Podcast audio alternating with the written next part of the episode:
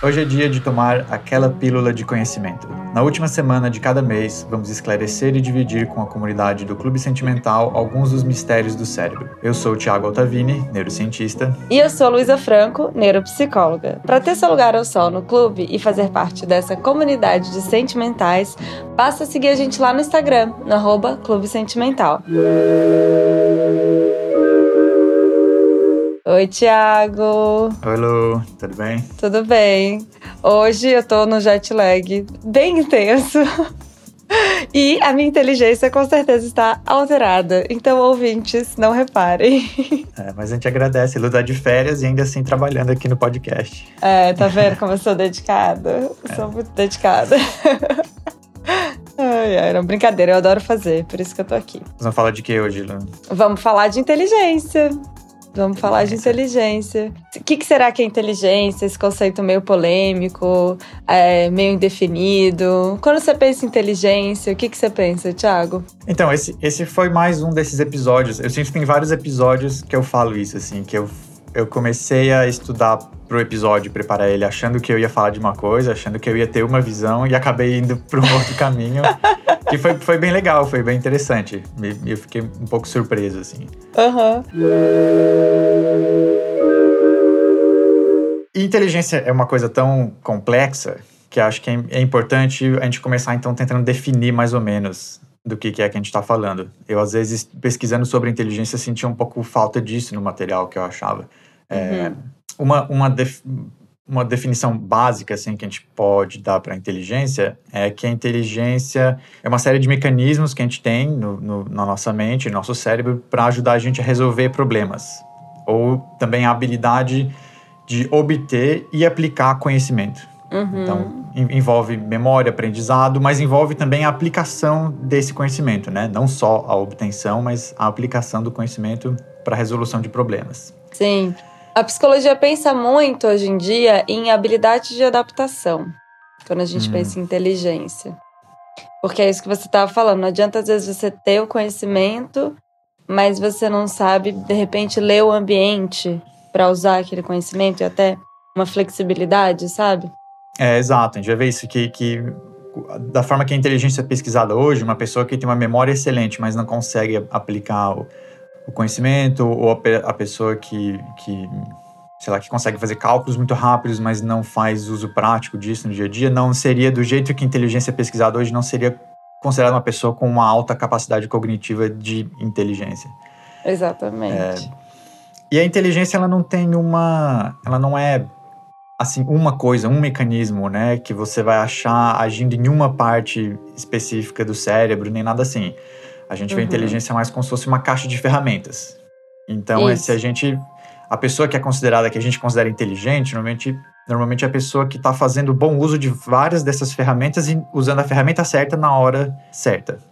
É, as três ferramentas mais básicas, a gente pode dizer assim, seria a capacidade de obter informações, que a gente faz pelos sentidos, pela visão, pela audição, por exemplo, pelo, pelo tato e pelo olfato também. É, uhum. A capacidade de reter essas informações, então a nossa memória, nossa capacidade de memória, e o que, a gente, o que a gente chama de aprendizado, que já é uma coisa um pouquinho mais complexa, que é a capacidade de organizar os seus pensamentos e as suas ações. E que muitas vezes a gente tem sequências de pensamentos ou de ações que precisam ser repetidos várias vezes até a gente ficar bom naquilo. Então tem que passar por esse, ser capaz de passar por esse processo de melhoramento hum. é, de alguma ação que você quer realizar. Desenvolver habilidade. É, né? Se você fica, por exemplo, repetindo, repetindo a mesma coisa várias vezes e não melhora e não aprende, a gente diria que você não está conseguindo exercer essa capacidade de aprendizado. É, isso. É, quando a gente ana analisa em neuro, em, em, avaliação neuropsicológica, a gente pensa numa curva de aprendizagem, ou seja, o paciente começa é, no início da tarefa com resultado X e ela tem que ir aumentando gradualmente, senão ela não está tendo essa aprendizagem, né? Essa curva de aprendizagem. E a inteligência entra nisso também, porque às vezes a pessoa começa e termina fazendo a mesma coisa sem ter nenhuma alteração. para mais. Tem gente que perde também, né? Tem gente que aí acaba indo para menos, mas aí já são pessoas que estão fora da média, enfim. Então, Ou existe, existe muito também de pesquisa na inteligência no, no processo de envelhecimento, né? O processo de envelhecimento é um processo natural que você também começa a perder algumas é, É, habilidades verdade. cognitivas. Eu vi alguma entrevista que eu vi de um, um- um psicólogo, um neurocientista que trabalha com pesquisa em neurociência. Não Hum. é, a gente fala de envelhecimento, a gente pensa, às vezes, em pessoa idosa, né? Que está perdendo é, capacidade cognitiva, mas aparece Aham. que a gente, o pico das nossas capacidades cognitivas se dá em torno dos 20 e poucos anos. E aí, aí começa Sim. o declínio. é. É, Não, então, total, eu já sinto. O processo de envelhecimento começa mais cedo do que a gente imagina, só que ele é relativamente lento. E a gente pode deixar É. ele mais lento ainda se a gente estiver exercitando essas habilidades. Uhum.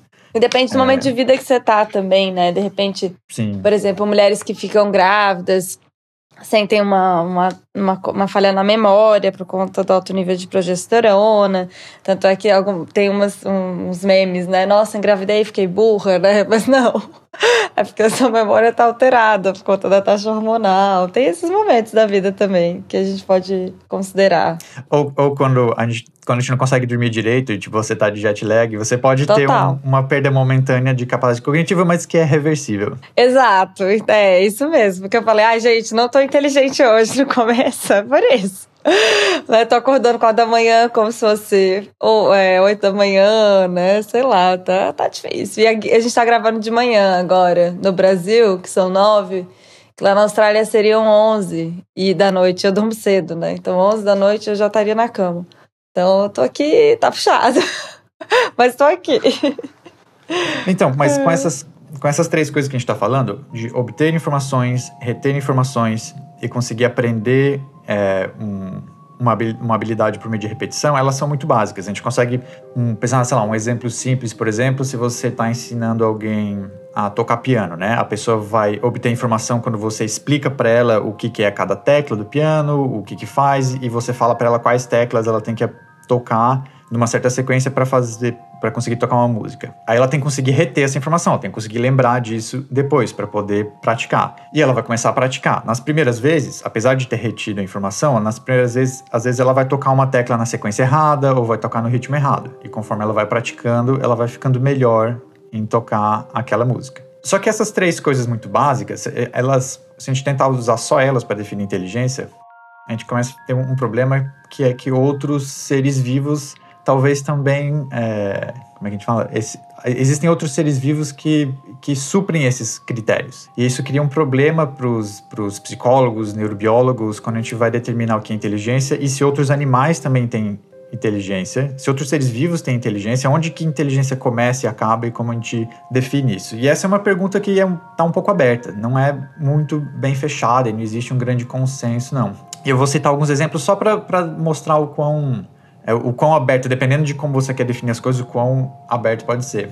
Tem o caso de um Uhum. ser vivo protista, é, e um, um protista basicamente é É, já ia falar o que, que é Um- isso, Thiago. então, Protista. é um, um ser vivo formado Ah. por células é, que têm eu- eu- eu- eucariotos, que tem, que tem um núcleo definido na célula, mas É. ele não é planta, nem animal, nem fungo.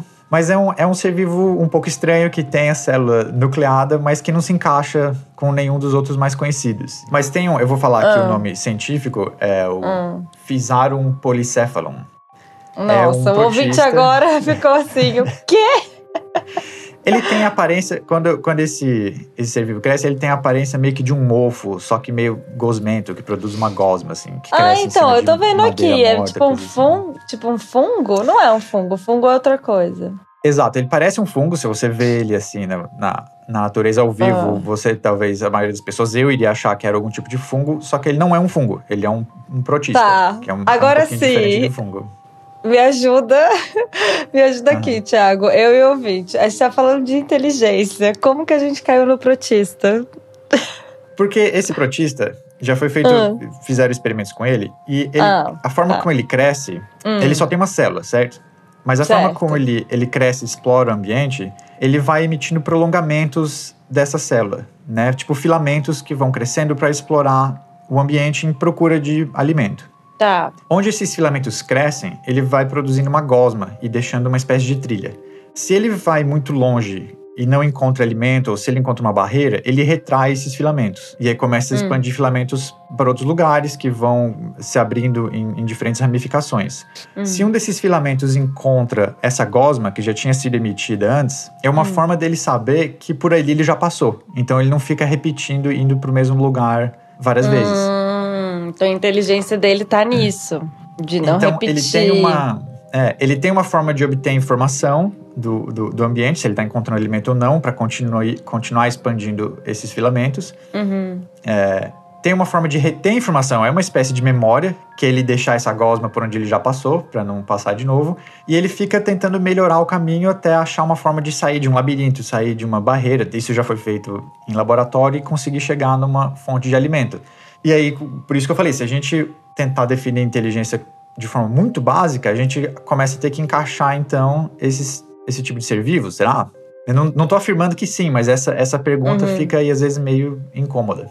Uhum. É, tem um outro exemplo também de, de insetos. Tem a abelha é um inseto que já foi muito estudado em, em, memória e aprendizado. E aí as pessoas perguntam isso: e a abelha? A abelha tem inteligência? Você pode dizer que a abelha. A gente consegue medir a inteligência uhum. de uma uhum. abelha? Esse conceito pode ser aplicado para insetos? É, um, um, exemplo interessante que eu achei de um estudo é de umas abelhas que elas foram treinadas para empurrar uma bolinha de plástico até um certo alvo específico. Então você coloca a abelha em cima de uma, de uma placa assim, desenha um alvo, treina uhum. ela para empurrar essa bolinha até o alvo. O, o, o, experimentador pode fazer isso ele mesmo empurrando com, com uma ferramenta, uma caneta, alguma coisa a bolinha. Quando uhum. a bola chega nesse alvo, a abelha ganha uma recompensa, ganha uma gotinha ali de água, alguma coisa assim. Uhum. E as abelhas que veem outras abelhas ou veem o experimentador fazendo isso aprendem mais rápido. E outra hum. coisa interessante que eles notaram também é que se você treina a abelha para fazer isso com uma bolinha de uma determinada cor e depois coloca outras bolas de outras cores junto, ela escolhe a bola que está mais perto do alvo para carregar, que é a que vai ser mais rápido, uhum. e não necessariamente na cor que ela foi treinada. Então ela consegue fazer uma, uma associação, ela faz um ela projeta aquilo que ela aprendeu, expande e generaliza o aprendizado dela para uma outra regra que você não ensinou ela. Você não ensinou que tem que ser a bolinha mais perto, você ensinou uma certa cor. Mas ela daí uhum. toma uma, digamos, uma decisão diferente de fazer o, a tarefa com uma bola que está mais perto e que é mais fácil. Então, uhum. tem como a gente medir essa inteligência da abelha? É, enfim, isso são, são mais umas questões provocativas do que afirmações é, categóricas uhum. do, do que, que é inteligência claro que a inteligência humana é um pouco mais complexa, né, do que a do protista ou da abelha. É, vamos é, pra gente. É. que, Apesar que, gente... que, se as abelhas são mais inteligentes que a gente, né? Porque a gente tá destruindo tudo, não sei se é muito inteligente. Parece isso, que não. Isso. E, mas, e essa é uma questão importante, quando a gente fala ser mais inteligente, isso pode ser muito subjetivo, né? Como é que a gente torna Exato. isso subjetivo? E o que, que, é mais inteligente? É a gente precisar de um cérebro imenso que queima um monte de calorias, super complexo, para realizar uma tarefa que a abelhinha com, com muito menos neurônio e um sistema nervoso muito mais simples consegue fazer muito mais rápido. Quem é, que é mais inteligente? Pois é, ela vai lá e arrasa é. com um pouco. É, mas o que a gente tem, a, hum. a, digamos assim, se a gente quiser chamar isso de vantagem, é que a gente uhum. tem mais ferramentas, né? A nossa se, a gente olhar para a inteligência, então, como uma caixa de ferramentas, a gente tem mais uhum. ferramentas. Tá. É, e algumas ferramentas mais sofisticadas, mais complexas.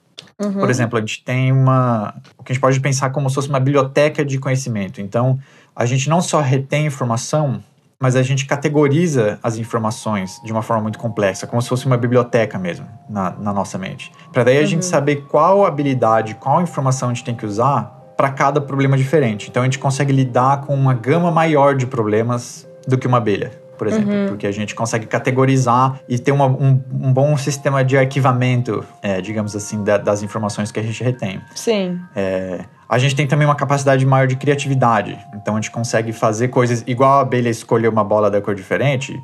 Dá uhum. para debater se tem algum nível de criatividade ali ou não. A nossa criatividade é mais ampla ainda. A gente consegue resolver problemas de forma criativa, usando ferramentas que às vezes não foram desenhadas exatamente para aquilo, ou pensando em soluções novas para problemas que, que a gente viu sendo resolvido de, de um jeito diferente. E a gente também é capaz de planejar, a gente é capaz de antecipar problemas. Então a gente não está a gente não tá necessariamente usando a inteligência sempre para lidar com o problema presente. o problema do momento. A gente consegue ver problemas que estão vindo no futuro e se planejar para eles. Sim. Não só a gente, mas outros, outros mamíferos também, né? Ah, aí tem um, um, exemplo que eu achei aqui do, do por exemplo, um exemplo clássico dos, dos hum. esquilos hum. que enterram as nozes. E tem vários animais que fazem isso, né? Que armazenam comida para passar o inverno. Sim. E é, é uma espécie de planejamento. A gente não sabe o quão ciente o esquilo tá e o quanto uhum. do comportamento dele é instintivo. Né? Uhum. Né? Eu não, eu imaginaria que ele não tá refletindo muito e pensando a respeito do inverno e conscientemente planejando muito que ele tem que guardar alimento. Deve ser um uhum. comportamento um pouco mais instintivo, mas não deixa de ser uma inteligência baseada em planejamento. Sim. E ele, uhum. e ele escolhe as nozes que ele vai guardar de acordo com a qualidade. Então, algumas nozes que não têm uma qualidade muito boa, que já estão um pouco danificadas, ele come imediatamente. As que precisam amadurecer um pouco mais ou que estão com um aspecto melhor de que vão durar, ele guarda. E, e, tem alguns comportamentos engraçados também que eu tava, é, que eu vi a respeito de que, por exemplo, uhum. é, quando o esquilo acha que ele está sendo observado por outros esquilos, ele finge estar tá enterrando uma noz, mas não enterra. Porque ah. ele tem medo de que vão, que vão roubar. Ai, que fofinhos! Então é interessante que além do planejamento do clima, o planejamento do inverno, ele se planeja baseado no comportamento dos outros esquilos, que podem querer Sim, roubar a comida social. dele. Uhum. É. Então ele faz, começa a é, estabelecer estratégias de acordo com é. o problema. É. Muito bom. Outra estratégia é que ele tem que defender o território, certo? Se ele está armazenando comida no território, ele vai ter que agora ficar ali e defender aquele território. É, Sim. Aí eu vi esse comportamento de esquilo sendo contraposto, por exemplo, com o comportamento de ovelha. Ovelha hum. é um animal que vive em grupo grande, um animal que vive de, do pasto e que não armazena, não armazena comida, ele não precisa armazenar comida. Uhum. Mas porque a sobrevivência das ovelhas não está tão baseada nesse comportamento de armazenar comida, porque é um animal de, de pastoreio e domesticado, criado por humanos, então ela depende mais das capacidades de reconhecimento dos outros indivíduos, de saber quem são as ovelhas do rebanho e quem não são, quem é amigável e quem não é, reconhecer os outros humanos também. Então é uma é uma inteligência também, só que baseada em outras capacidades cognitivas. Ela não tem por que desenvolver certas ferramentas, porque são problemas que na evolução daquele animal nunca surgiram. Sim, nunca vão ser. Que tem a ver com o que eu falei de habilidade de adaptação. Depende do ambiente, é. se você vai desenvolver é. alguma, alguma estratégia ou não. É. É. E, e dos humanos, uma coisa daí que, que eu comecei a ver como sendo um pouco mais específica de humanos, mas também existe controvérsia, não existe um grande consenso sobre isso, mas hum. que os humanos teriam uma espécie de inteligência coletiva. Uhum. Do tipo assim, uma pessoa sozinha não consegue construir um foguete e mandar ele para o espaço. É muito complicado tem muitos fatores, tem muito conhecimento e tem toda a prática de executar aquilo também. Só que a gente, em grupo, em sociedade, com várias pessoas e vários países, a gente consegue não só mandar foguete para o espaço, a gente consegue manter satélites em órbita, criar toda uma rede de comunicação. Então, essa, essa inteligência coletiva, onde cada um faz uma parte, faz com que a gente consiga executar e resolver problemas que um indivíduo sozinho não conseguiria já vejo aí, mas eu já começo a pensar de novo como isso pode ser é, relativizado se a gente voltar a olhar para insetos sociais, que também, em conjunto, eles fazem coisas que um animal sozinho não consegue. É, aqui eu fico pensando um pouco é, dessa troca também, de não só de, de perspectiva, porque às vezes você tem uma ideia, outra pessoa tem outra, e você pode chegar no meio do caminho. Ah, é. é. Não, realmente, isso também é interessante. A gente tem a capacidade de fazer um embate de inteligências, assim, né? De, de expor como que você pensa em resolver um problema e uma outra pessoa pode expor como ela pensou em resolver e as duas formas são diferentes. E a partir dali Exato. você chega numa terceira solução, que não era nem aqui uma pessoa pensou e nem que a outra. Exatamente. Porque a pessoa que é muito é, autocentrada, ou até centralizadora, ela não vai conseguir ter muita habilidade social e habilidade de adaptação, porque ela fica muito rígida ali naquela perspectiva dela. E a troca é, propicia que a gente mude de ideia. Mudar de ideia, eu acho que faz parte é, da inteligência mesmo. Uma pessoa muito rígida, entende? No, nos seus Sim. preceitos, ela acaba se privando de fazer alguma coisa mais rápido, porque ela acha que a sua ideia é melhor, é a única que, que dá certo. E é, aí é ela muito, se priva. É muito interessante isso que você está falando, né? Porque, de certa forma, você está dizendo que é, uma, uma capacidade é, cognitiva que iria, de, forma, de certa forma, aumentar a nossa inteligência é a capacidade de abandonar um raciocínio que você teve ou, ou deixar ele ser questionado. Exato. E que isso aumenta a sua inteligência. Uhum. Eu, gente, olha, sou super a favor de pessoas que mudam de opinião. Eu não tenho problema nenhum em mudar de opinião. Se você tem um bom argumento que eu não tinha parado para pensar, zero a pegada. Zero. É, é uma espécie de. É, o, quão, o quão mente aberta você é, né? O quanto você tem a mente aberta. Sim, o quanto você é flexível no final das contas.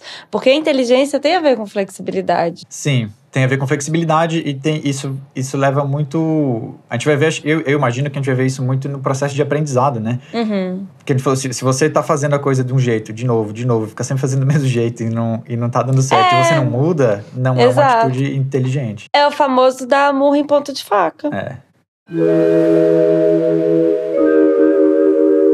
Inteligência é complexa, tem várias ferramentas, são várias, é um conjunto de várias habilidades, né? Que, que uhum. forma essa habilidade que a gente chama de inteligência. É, a gente vai ver que são, tem, são várias áreas do cérebro que tem que estar ativadas ao mesmo tempo, que tem que estar bem conectadas para a gente ter esse fenômeno que a gente chama de inteligência. Uhum. Então, se ela é tão complexa, tão ampla, envolve tanta coisa, como que a gente mede a inteligência? E esse, esse é um esse é polêmico. Esse, aí a gente começa a entrar na, na polêmica, eu acho. É, de como a gente Sim. mede a inteligência.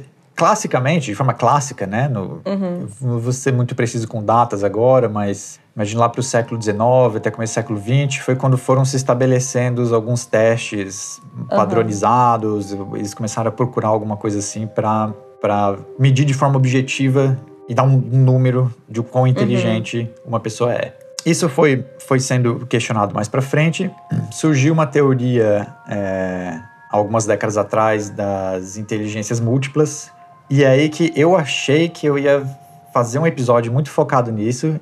E não, o episódio não vai ser focado nisso, porque quando eu comecei a ler um pouco mais sobre isso, eu vi que essa teoria das inteligências múltiplas, na verdade, não é muito bem aceita na comunidade científica, não é baseada não é. em muita evidência empírica. Uhum. E, e eu vi algum, algumas coisas, tem gente tentando fazer pesquisa com neurociência, publicando para defender um pouco nisso, mas de forma geral, o consenso é de que essa teoria não é uma boa abordagem para a gente medir e explicar inteligência. E a é. grande maioria dos psicólogos, neurocientistas hoje que fazem pesquisa sobre inteligência consideram que existe uma inteligência geral uhum. e não múltiplas. É. Tcharam! Ouvinte, essa ideia de. É, existem vários tipos de inteligência. É.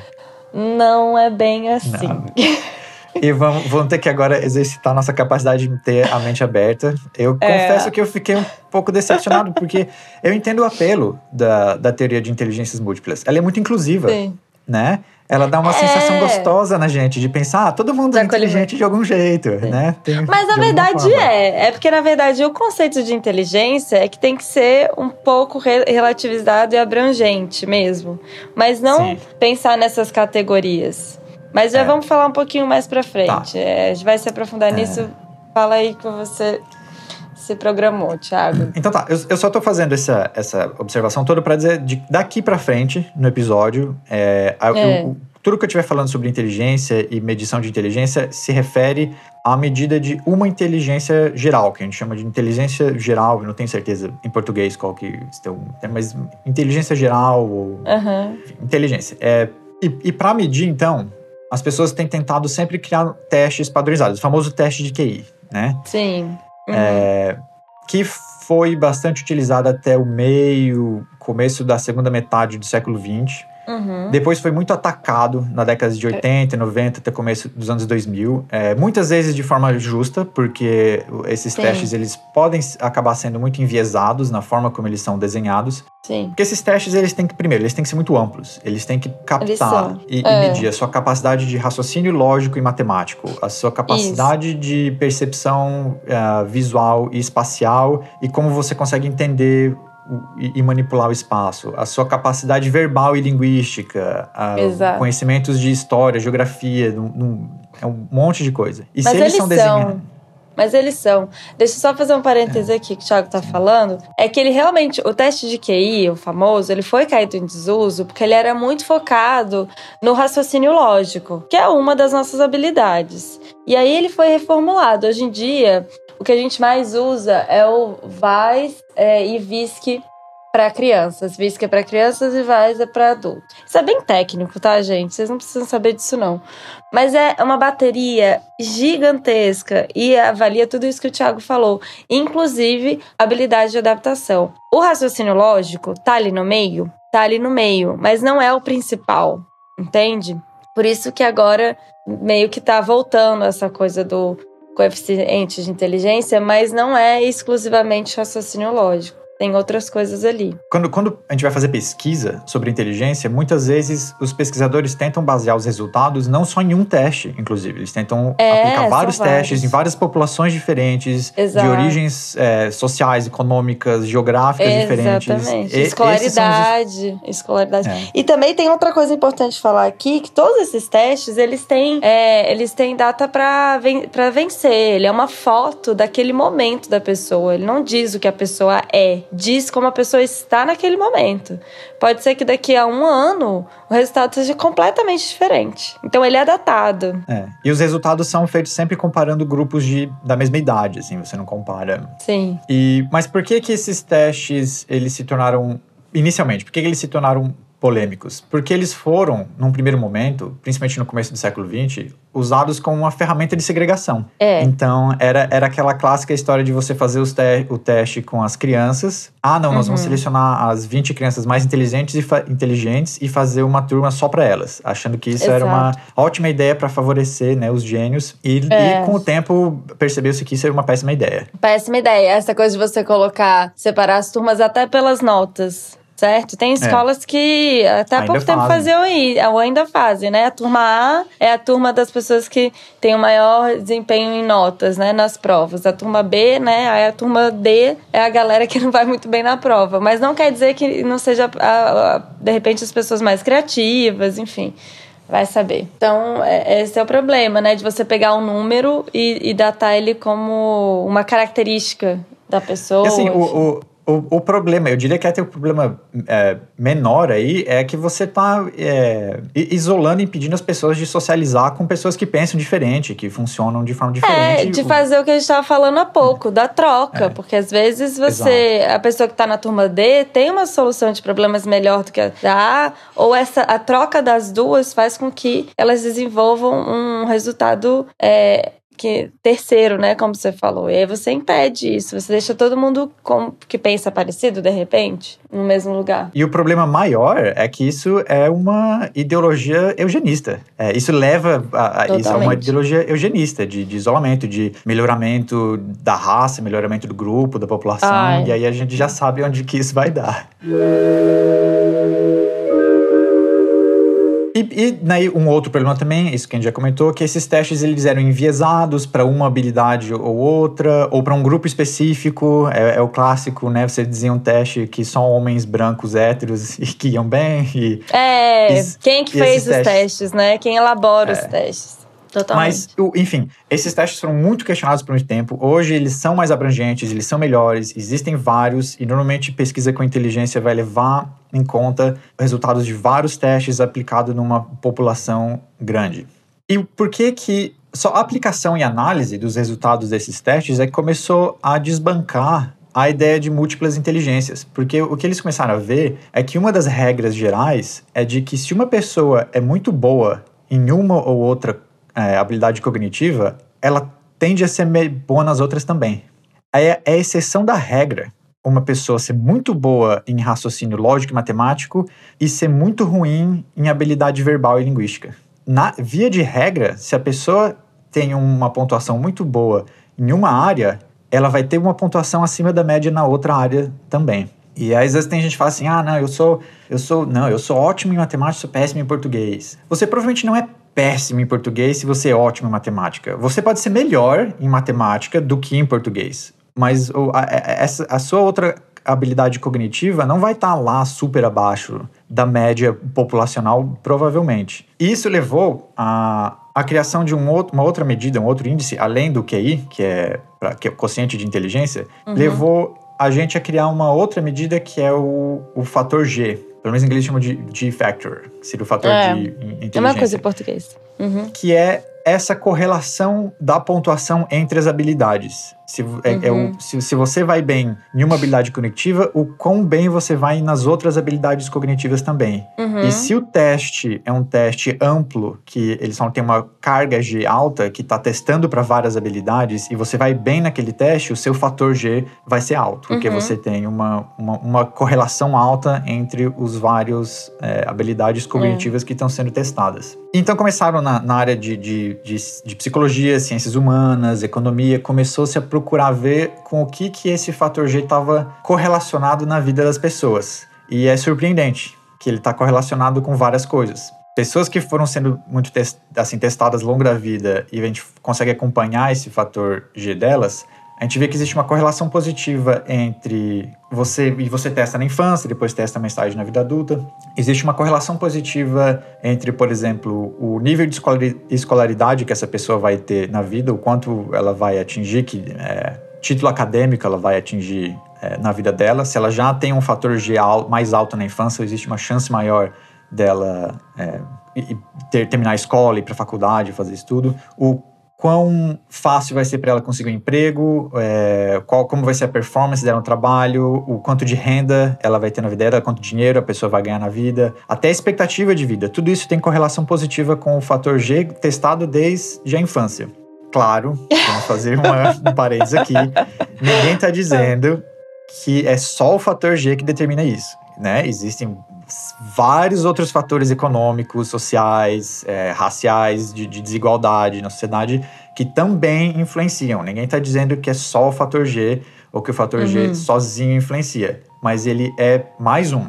Se a gente tenta criar uma, é, um retrato com- bem completo de o que, que vai levar uma pessoa a chegar onde ela chegou na vida e viver a vida que ela viveu, entre vários outros fatores sociais, econômicos, é, de desigualdade racial, o fator G, o, a- que ela teve quando ela foi testada quando criança, é mais um fator e influencia também. É, aqui uma ressalva muito grande, que eu acho que até o Thiago fez uma pausa, que levantou a mão assim, gente, calma.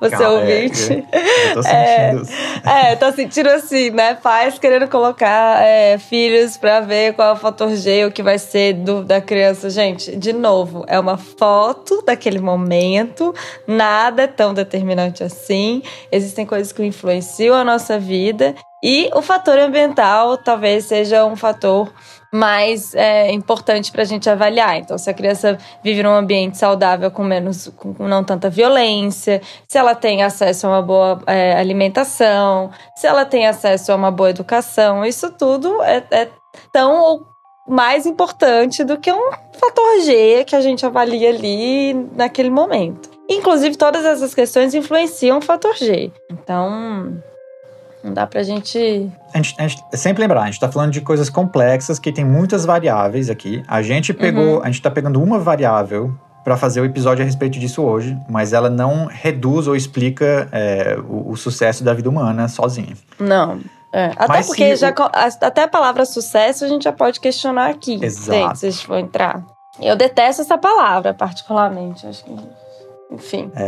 Mas se o nosso ouvinte não tá me chamando de determinista ainda, talvez ele vai me chamar de determinista agora. Ah, Mas- nossos mas calma, É, agora ele vai, explicar. agora vai. Você tá cavando essa cova, né, Thiago? Vamos lá. Nossa, a gente, a gente nunca teve, a gente vai ter hater a partir de agora, talvez, será? Não, os sentimentais são tão queridos. Eles, eles sabem. Gente, tudo aqui tem um olhar muito crítico até a gente trazer pra vocês. E também pra gente ter essa troca de pensar, tá. Vamos também ter uma crítica até para essa ideia de inteligências múltiplas. Ou, é, enfim, é, aqui o podcast é para fazer a gente raciocinar.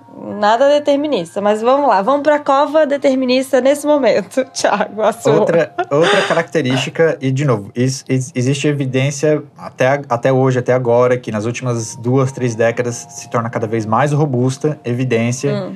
de que o fator G é, ele é hereditário, Ah, sim. em parte. Uhum.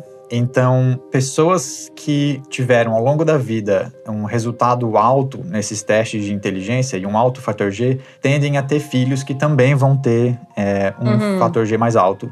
E vice-versa. Pessoas que tiveram baixo fator G tendem a ter filhos que vão ter um baixo fator G. Uhum. E esses, essa pesquisa tem sido feita com é, dentro de famílias, com gêmeos idênticos, com pessoas adotadas, fazendo todo tipo de controle para o ambiente, e uhum. o resultado parece ser muito robusto de que existe uma parte desse fator G é hereditário, o que indica uhum. para gente, a gente não, e essa é, é a questão que ainda está um pouco mais aberta, a gente está tentando entender como funciona, mas tem algum uhum. lado genético. Sim.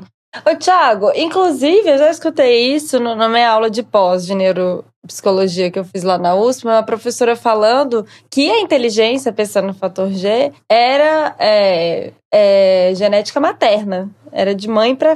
Tem a ver com a genética materna, não paterna. Eu não sei se isso é verdade, né? Mas, eu, eu, eu, mas isso foi repetido lá. Eu não li nada específico é, sobre isso, é, mas, mas é, é, é, bem possível, porque existe, existe uma parte do nosso gene que vem só da mãe, né? O cromossomo X a gente recebe só é. da mãe. Então, se os genes que estão envolvidos nas habilidades cognitivas que afetam uhum. o fator G, se eles tiverem boa parte, a maioria, ou uma, pelo menos uma boa parte deles, no cromossomo X, sim, a gente vai estar tá recebendo essa habilidade da mãe. Uhum. Mas eu, eu não li nada específico. Assim, mas é possível, biologicamente é possível. Uhum. E o que torna esse resultado de que ele é hereditário tão robusto é que quando eles foram fazer a pesquisa, então eles veem assim, eles, eles veem o fator G dos pais ao longo da vida e depois começam a testar os filhos. Uhum. E eles veem que essa correlação, ela é mais baixa, ela é sempre positiva, ela sempre existe, ela é sempre significativa, mas ela é mais baixa na infância e ela vai aumentando ao longo da vida. O que é hum. muito contraintuitivo nesse tipo de pesquisa. Porque quando você está fazendo pesquisa sobre o quão hereditária uma característica é, a gente espera que ela vai que o peso hereditário ou genético ele diminua ao longo da vida, porque ao longo da vida a gente está acumulando experiências do ambiente. E o nosso, o nosso uhum. ambiente, né, a nossa influência ambiental foi diferente da dos nossos pais. Então a gente espera que a, o, a, o peso genético vá diminuindo ao longo da vida, porque você foi tendo suas próprias experiências e, e desenvolvendo o seu Sim. próprio organismo. Com o fator G é o contrário. Uau. Quando a gente está mais velho, é que a correlação do nosso fator G é mais alta com a dos nossos pais. Então, Uhum. Isso, isso torna muito robusto esse resultado de que ele tem uma característica é, hereditária. Uhum. Será que isso explica? Me veio pra cabeça aqui. Será que isso explica umas coisas assim que a gente detestava, como nossos pais? Sei lá, organizavam alguma coisa, organizavam a cozinha, por exemplo. Super chato, não tô falando minha mãe. Agora, né? E aí, de repente, quando você vê, você tá fazendo igualzinho, sabe? Esse, Depois você sai de sabe... casa e fica, gente, eu tô igual minha mãe, que chata, que saco. Isso abre umas outras perguntas interessantes, né, pra gente fazer na psicologia. Eu não sei se isso é alguma coisa já foi observada, se alguém já tentou medir isso, mas será que tem alguns comportamentos específicos nossos? Agora, falando não só de inteligência, mas outros comportamentos Sim, nossos. geral. Que quando a gente envelhece ficam mais parecidos com. Eu acho que, que, sim. Parece que, que a gente envelhece e fica repetindo, credo. É, porque ah. às vezes a gente precisa chegar numa certa idade para certas coisas aflorarem na gente. E Sim. aí a gente, caramba, igual, igual meu pai fazia, igual minha mãe fazia. Exato. Assim, esse é um dos grandes desafios até de terapia de alguns pacientes de o grande desafio é a gente quebrar o padrão de comportamento. Esse é o grande desafio, porque a tendência é a gente repetir mesmo os nossos pais, né? Das, essa coisa transgeracional dos, das gerações anteriores, enfim. Mas essa é, questão é, ou então fazer uma pen, peneira, né? Do que é bom, o que não é. Às vezes a gente não para pra avaliar. Você ia falar. É, mas o. Que essa, essa, esse negócio do fator G, é importante a gente é, enfatizar isso. Não é, a gente não está falando de alguns poucos genes que a gente vai logo conseguir isolar algum tipo de gene da inteligência. Isso uhum. tá, é. tá ficando bem claro que não existe ele é, um, é uma característica, inteligência, então, é uma característica é, que parece ser hereditária. Ou, lembrando assim, quando a gente está falando. A gente está falando do fator G. Quando eu estou falando do fator G, isso não é sinônimo de inteligência. Então, o que a gente sabe é que uhum. existe o, o, o, fator G, que é calculado para os pais, ele tende a ser parecido com o dos filhos. Então, é essa medida que até agora a gente sabe que é hereditária. Inteligência é um fenômeno um pouco maior e mais complexo do que só o fator G. Uhum. É, mas se a gente fizer essa, por enquanto, fizer essa extrapolação e falar então que inteligência é, é, tem uma, um aspecto, uma parte hereditária, parece ser o que a gente chama de uma característica poligênica. Então, que, que uhum. se desenvolve no, no ser humano por vários genes que interagem entre si. E nenhum gene específico até agora foi identificado. Então a gente não sabe o que, que esses genes fazem. E para quem agora tá, tá ficando um pouco incomodado com achando que esse papo tá muito determinista, né, de que ah, tem alguns genes, está dizendo que não tem nada que a gente possa fazer, não é assim. E, e quando a gente pensa em genética e, e, e fatores hereditários, principalmente quando a gente está falando de uma característica poligênica que envolve muitos genes, uhum. a gente está uhum. falando de uma, é, uma visão que é probabilística e não determinística. Exato.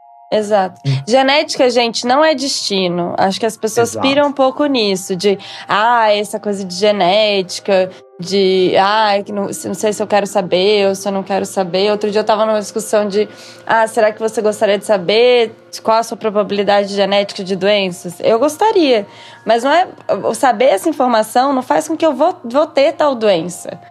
Quer dizer que, de repente, se eu tenho uma predisposição para ser diabética, por exemplo, que tem muito na minha família, então provavelmente eu tenha.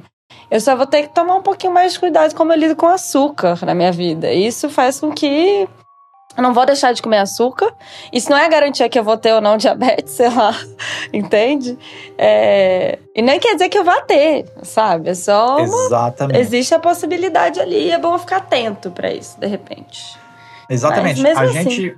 É a mesma coisa. É a mesma coisa com o diabetes. A gente entendendo esses perfis genéticos, o que, que eles fazem no corpo e por que, que alguns perfis levam a pessoa a ter uma nota maior nesses testes do que outras, a gente vai conseguir entender o que, que precisa ser feito é, e uhum. como a gente pode, então, trabalhar com ferramentas de educação, ou até coisas mais, mais biológicas. Eu não quero arriscar falar nada específico aqui, mas até intervenções uhum. mais específicas na biologia de cada uhum. um ou na educação de cada um para tentar melhorar e dar uma chance de todo mundo desenvolver uma inteligência é, mais alta. Sim, exato. É. Olha, eu gosto muito de me dar como exemplo a história do TDAH. Que as pessoas. Ah, tem uma galera que é contra diagnóstico. Eu não sou contra diagnóstico, eu sou super a favor, mas é como você faz uso disso. Não pode ser determinista, como o Thiago está falando. É, quando eu recebi o, diag o diagnóstico de TDAH, fez muito sentido para mim. Porque eu falei, gente, realmente, eu tenho esse funcionamento. Eu tive a sorte de ter um, uma família é, que não tem muitos problemas com autoestima, então quem tem TDAH tende a ter um problema de autoestima porque se sente meio fora, assim, de. Eu não tive isso, eu tive uma coisa de, bom, então eu tenho isso, o que, que eu tenho que fazer, né? Quais são os passos para eu conseguir né, atingir as coisas que eu quero, enfim. E honestamente, hoje em dia eu adoro ter TDAH. Até quando eu recebi o diagnóstico, eu lembro que o psiquiatra perguntou, deu lá a explicação, pediu pra gente imaginar um livro. Aí eu imaginei o livro na sala de aula com a professora e tudo. Aí ele falou: Não, mas eu pedi pra você imaginar o livro. Aí eu falei: Que chato! Quem não fez assim, sabe? Então, é, é, mais de pensar assim, o que, que você pode fazer com aquilo, assim. Quem tem, quem tem TDAH tende a ser um pouquinho mais criativo, é, enfim, pensar o que, o que pode trazer daquilo, né? Como você vai se adaptar. Ou até como você pode ser estimulado em termos educacionais, assim, de acordo com aquela, com aquela, com aquele funcionamento que você tem. Não é melhor ou pior. A gente tem essa tendência de colocar escalas, né? De melhor, pior. Até acho que até essa história da polêmica que o Thiago trouxe mais cedo do, do teste de QI, de fazer essa coisa de ah, as pessoas mais inteligentes ou menos inteligentes. Esse, isso é legal a gente discutir também aqui quando a gente está falando de inteligência. Não existe essa ideia de mais ou menos inteligente. Existem funcionamentos diferentes. E a gente vem de uma sociedade que realmente, às vezes, é, coloca o raciocínio lógico como uma coisa melhor. Mas na prática não é, porque tem gente, tem pacientes que têm raciocínio lógico altíssimos, e eles não conseguem, não têm habilidade social, por exemplo. Não conseguem conversar. Então, eu, eu, eu tipo assim, estudando para esse episódio, eu percebi que existe um, um, problema aqui, que é quando a gente usa a palavra inteligência e quando um, um, a gente está usando na pesquisa científica com um, significado mais restrito e objetivo, não bate uhum. com o que a gente usa no senso comum na sociedade, onde a palavra inteligência ela está muito carregada de valor. Sim. É, então, por isso que eu falei antes, quando a gente equivale né, a pessoa tirar uma nota alta num teste de QI a falar essa pessoa é mais inteligente. É. Quando se a gente for ser bem categórico e científico, você está comparando quem agora a gente está falando de é, influências genéticas na performance que as pessoas têm em testes de QI. Uhum. Você pode dizer que isso é mais inteligência ou menos inteligência? Isso, isso pode ser um, um pouco perigoso, principalmente porque a gente põe esse peso na palavra inteligência que aumenta ou diminui o valor da pessoa. Exato. En- Então a gente tem que ser cuidadoso com isso. Uhum. É, porque não é o conhecimento que a gente tem de que certas habilidades cognitivas podem ter uma influência genética e que isso pode ser hereditário, que a gente pode identificar. A gente aprender e conhecer isso não é ruim. O que a gente vai, Uhum. faz com esse conhecimento é que pode ser bom ou pode ser ruim. Pode ser para melhorar e a gente ter uma sociedade mais igual, ou pode ser para Uhum. segregar e ter uma sociedade mais dividida. E aí é Exato. que. E isso me incomodou. Num dos, do- dos Uhum. podcasts que eu estava ouvindo para estudar sobre, sobre esse assunto, Hum. teve um. Os dois, dois cientistas, dois psicólogos falando sobre isso, e um deles fala assim: ah, pois é, porque as pessoas né, já, já atacam e acham que você é determinista. E o cara fala assim: ah, mas a maioria dos cientistas que está trabalhando né, nessa área, eles nem têm uma opinião sobre como esse conhecimento deve ser usado. E aí eu pensei: e esse às vezes é o problema. Exato. Devia É. ter uma opinião. A gente precisa, É. o cientista que está trabalhando com isso, ele precisa fazer essa reflexão, ele precisa se posicionar politicamente. Ele Uhum. precisa ter claro, e quando ele publica o resultado dele, mesmo no, no, num artigo científico, eu acho importante ele colocar é, qual é a visão moral, filosófica dele a respeito daquele resultado. Uhum. Para a gente evitar de, disso ser feito para. esse tipo de conhecimento ser usado para reprimir alguém depois. Exatamente. Mas aí, Thiago, é uma coisa que você sempre traz aqui, né? O, o mau uso da ciência, ou como as pessoas não se colocam. É, não existe essa coisa do isentão mesmo, né? Na, na psicologia, não, não tem isso, gente. A gente, a gente somos seres humanos, a gente está numa sociedade que está bem complexa e tá bem. E a gente precisa muito dar esse é, passinho para trás e ver qual o objetivo disso. Então, você não vai fazer um teste por fazer, entende? Você tem que ter uma coisa e muito. E, e quem que tá fazendo também, né? É, se você, de repente, vai passar por uma avaliação, avaliação neuropsicológica, é importante saber o porquê que você vai fazer aquilo, pra quê e o que, que você vai fazer com aquele resultado. Porque o resultado em si não diz nada, mas como a gente lida. A história do dia- di- diagnóstico também. Eu entendo quando as pessoas criticam diagnóstico, eu entendo quando as pessoas falando, ah, mas um monte de criança tá recebendo é, diagnóstico de TDAH erroneamente. Eu concordo, eu também sou, sou- tenho essa crítica. Mas é como é feito, né? Com quem é feito. Então, isso é. A reflexão parte disso.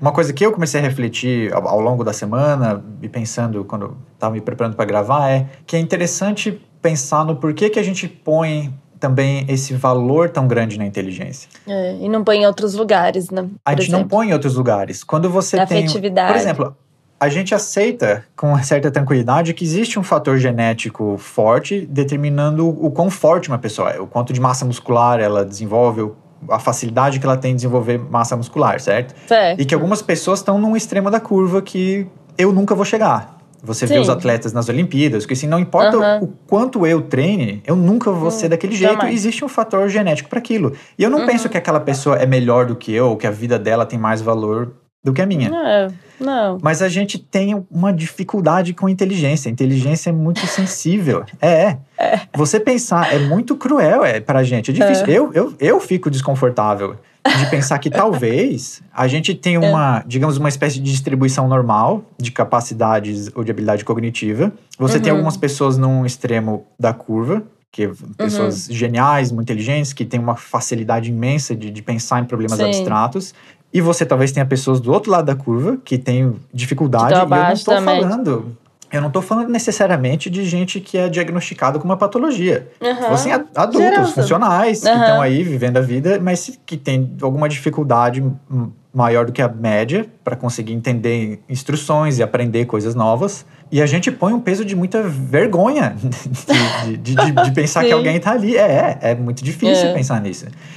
E Aham. por que, se, se existem tantas outras é, aspectos do comportamento e da mente que não tem a ver com a intelectualidade? Por Não. exemplo, honestidade, generosidade, empatia. Mas a gente nunca Uhum. pensa que a gente quer dar uma posição de liderança para alguém porque a pessoa é honesta e generosa. A gente quer dar para alguém que é inteligente. É. E que deveria ser o contrário, porque às vezes a pessoa é inteligente, mas ela não consegue dar um, um feedback, dar um retorno pro funcionário de uma forma delicada, de uma forma que ajude a ele desenvolver, porque tá ali, né? E tem uma coisa também, eu tô aqui pensando, às vezes uma pessoa com raciocínio lógico, né?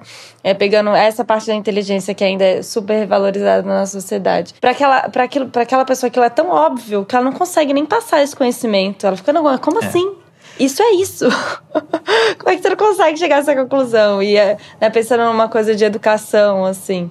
Então, talvez uma pessoa mais empática conseguiria passar aquele conhecimento melhor, de ah, não, é difícil mesmo, vamos aqui, pensa comigo, tal, de validar aquela criança, né? Parece que a, a inteligência ela é invalidante se você não. Ela exclui, hum. é. Ela exclui. E, e, aí que eu fiquei pensando, e aí eu volto, eu entendo a motivação de alguém tentar criar aquela teoria das múltiplas inteligências, mas acho que existe um problema talvez semântico aí. E talvez uhum. a gente.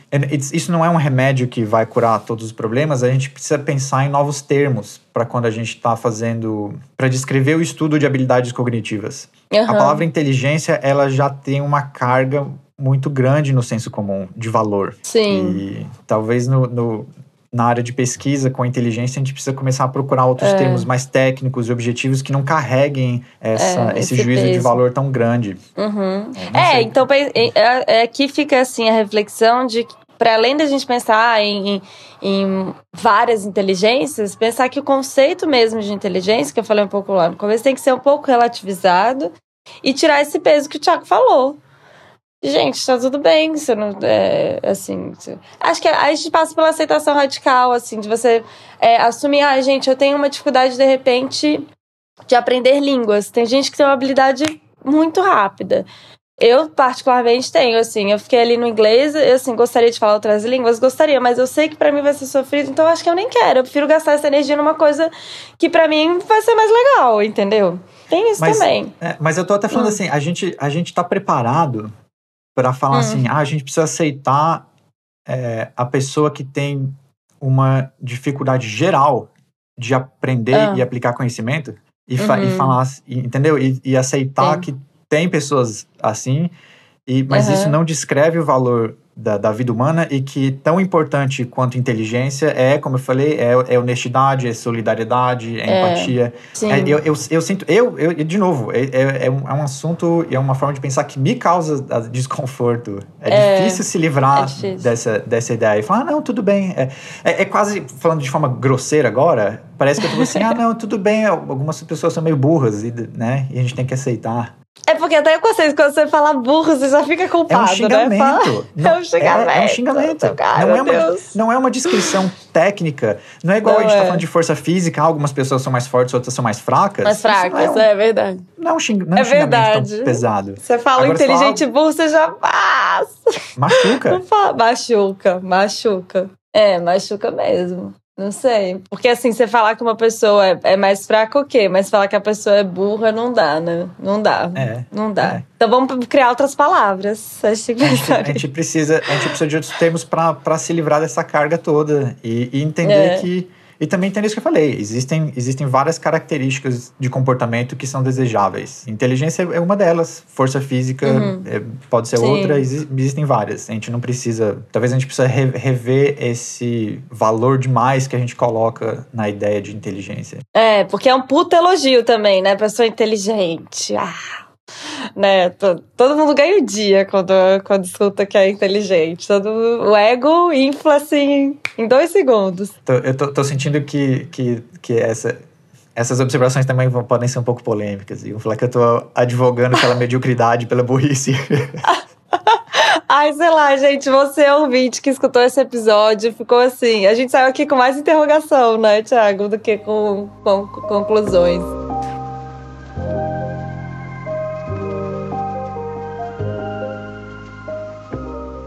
Bom, gente, ficamos por aqui. Ouvinte, é, coloca aí nos comentários lá no Instagram o que, que você achou, se você também ficou pensando sobre isso. É, Thiago vai abrir uma caixinha e aí qualquer coisa vocês perguntem para ele diretamente, se for alguma dúvida. É, acho que é isso, né, Thiago? É bom, muita coisa para pensar, como você falou. Acho muita que coisa para pensar. É, essa. Mais, mais do que ficar empurrando Uhum. informação goela abaixo, eu quero que as pessoas pensem sobre essas questões. É, exatamente. Então tá, ficamos por aqui. Até mais. Até mais. Tchau.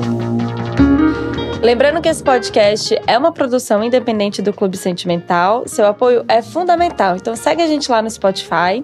No Instagram, o perfil é o arroba Clube Sentimental. As artes são feitas pela Beatriz, do arroba Atento e Forte, e a edição de áudio é feita pelo Aloísio, do arroba Som do Cosmo. Até mais!